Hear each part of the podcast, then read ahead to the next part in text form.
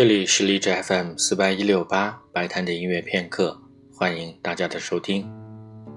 现在已经是二零二零年的最后几天，贝多芬的纪念周年即将过去，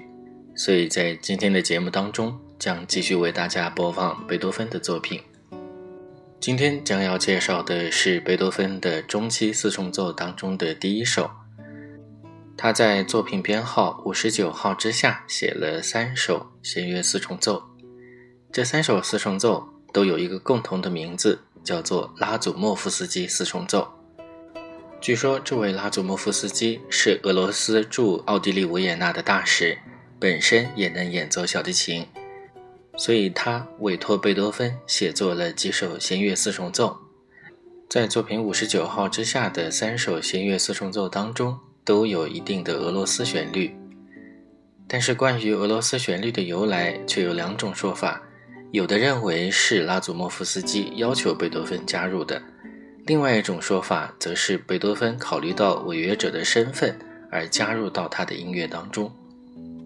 我个人比较倾向于是贝多芬考虑到拉祖莫夫斯基属于俄罗斯人的身份，所以加入到音乐当中的。在从前的节目当中，我播放过贝多芬为钢琴、小提琴和大提琴所写的三重协奏曲，其中他就考虑到提线者以钢琴演奏者的身份最高，但是他的技术又最为平庸。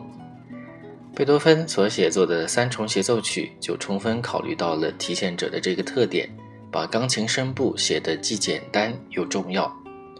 所以从这个事例上来看，我觉得贝多芬考虑到俄罗斯公使的身份，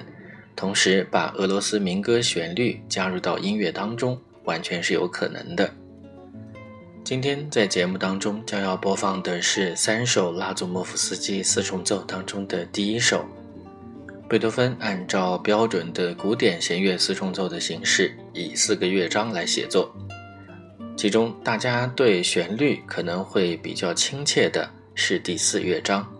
第四乐章的开头部分听起来特别像大家熟悉的一首歌《游击队之歌》。